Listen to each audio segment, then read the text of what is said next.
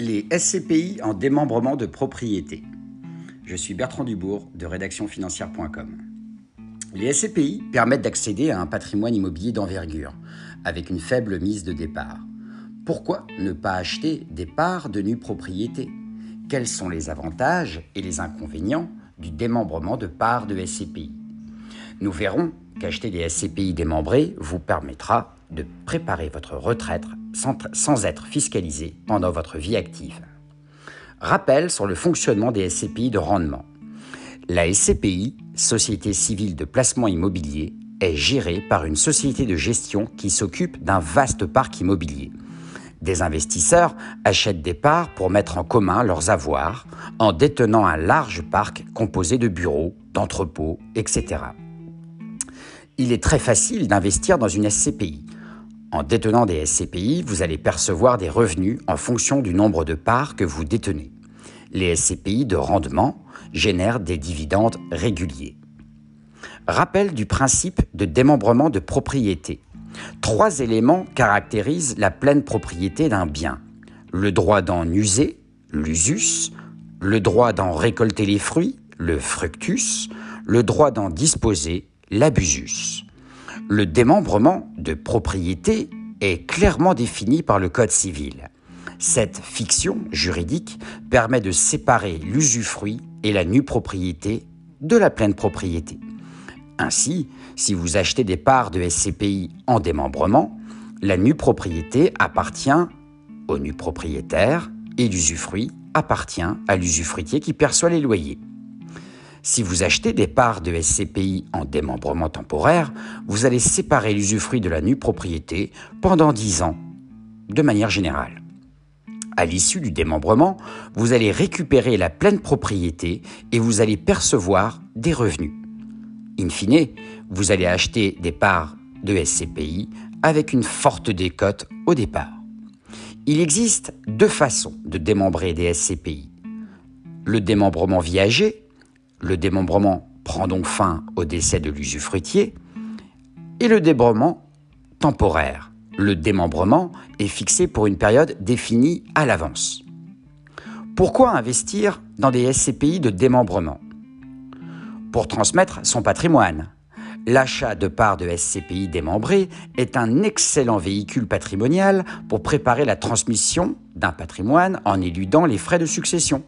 Au décès du parent, les enfants usufruitiers vont récupérer l'intégralité du patrimoine hors succession.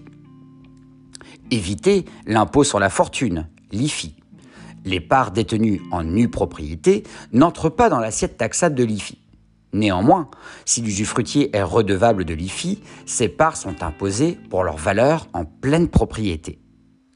Optimiser ses revenus fonciers et son IFI.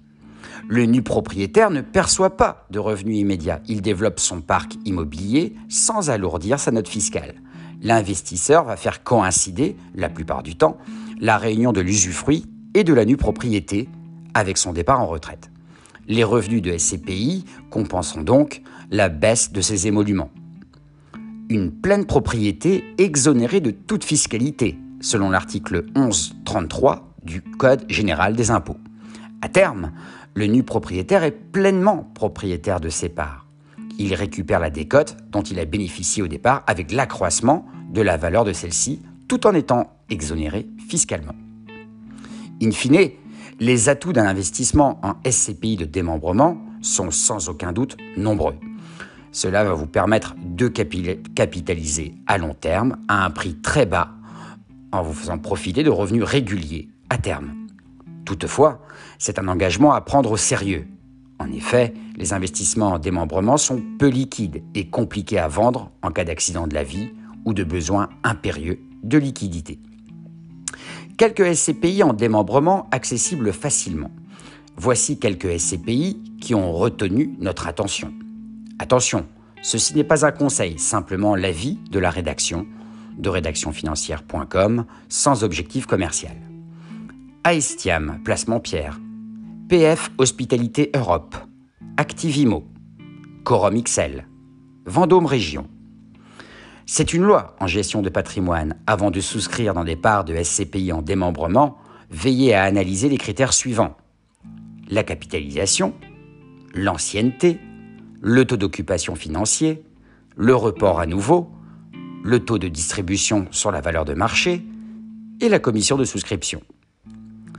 Voilà, j'espère que vous en savez un peu plus sur les SCPI en démembrement de propriété. Achetez du contenu SEO original pour votre blog ou votre site immobilier. On vous attend. À bientôt.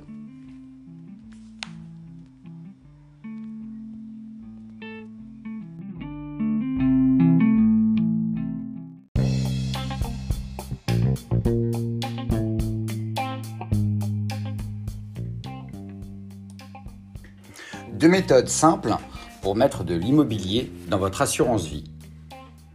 Ce n'est pas un secret, les fonds euros rémunèrent de moins en moins les épargnants qui ont privilégié ces fonds garantis.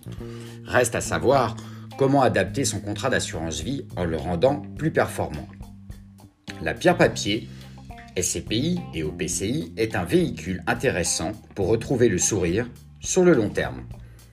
Podcast réalisé par Bertrand Dubourg, rédacteur en chef de rédactionfinancière.com.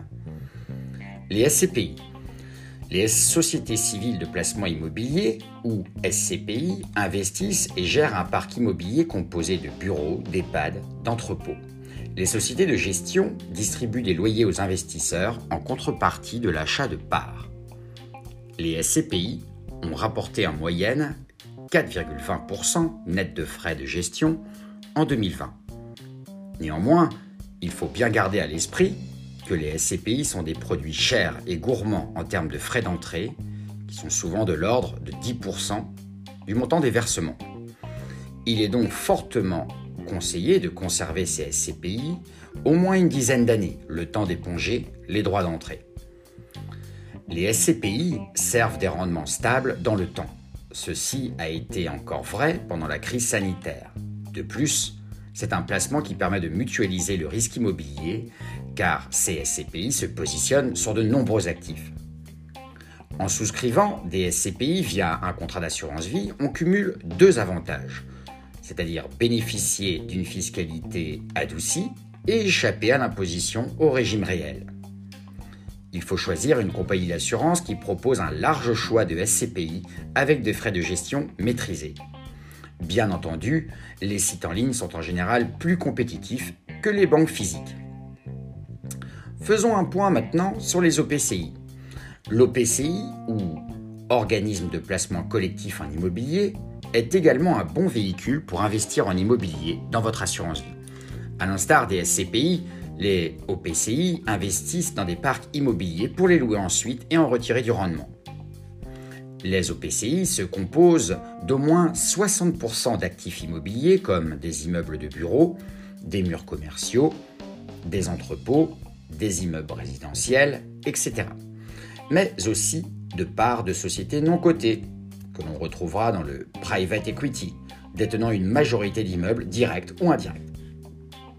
Par ailleurs, les OPCI doivent détenir au moins 10% de liquidités, les contrats d'assurance vie proposent d'investir dans des OPCI.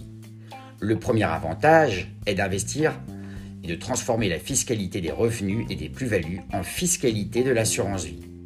En outre, l'assurance vie offre et permet de transmettre plus facilement les parts détenues. Ainsi, en cas de décès, la fiscalité est très avantageuse et permet d'attribuer le capital détenu en annulant les droits de succession sur les sommes investies. L'article L132-21 du Code des assurances dispose qu'un OPCI doit rester liquide par ce biais. L'assureur doit verser à l'épargnant la valeur de rachat de son contrat dans un délai de deux mois maximum. Bon à savoir.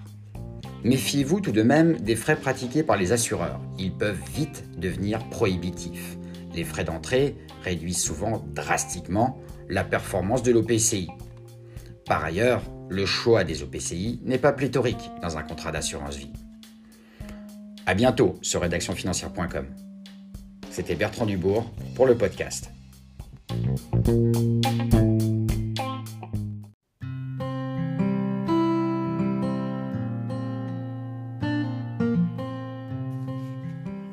Vers un impôt mondial sur les sociétés, vraiment?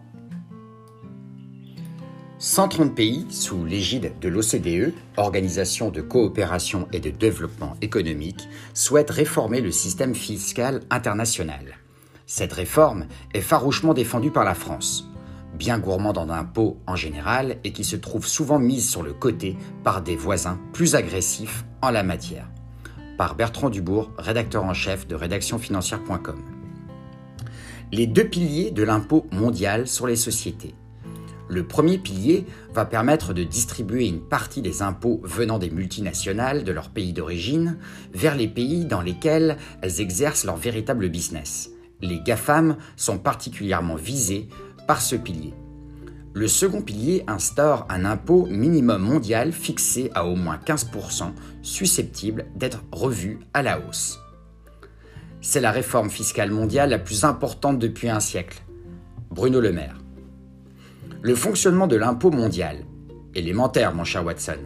Si une société est implantée dans un pays à faible imposition, admettons 9% dans notre cas pratique, et si elle génère des bénéfices dans un autre, l'État en question pourra réclamer 6% de plus pour atteindre les 15%. En outre, selon l'Observatoire européen de la fiscalité, cela pourrait rapporter à l'Union européenne 50 milliards d'euros. Bref, de quoi remettre une pièce dans la machine réglementaire de Bruxelles. Qui va payer l'impôt mondial sur les sociétés? Le G7 pense, et pas que le matin en se rasant, à 100 multinationales dont 6 entreprises hexagonales. Mais la plupart d'entre elles viennent du pays Yankee.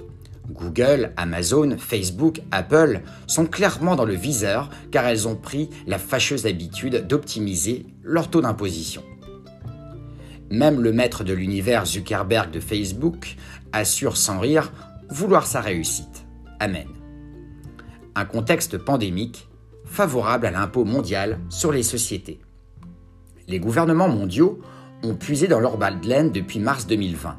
Ils ont dépensé plus de 16 milliards de dollars, selon le Washington Post, pour juguler la pandémie. Avec la taxation des grandes entreprises, les gouvernements semblent avoir trouvé un palliatif à leur caisse vide. Philippe Lebel aurait sans doute salué l'initiative, lui qui ne s'embarrassa pas très longtemps du Templier Jacques de Molay. Vous souhaitez faire de la publicité sur notre blog d'actualité financière? Contactez-nous. À bientôt.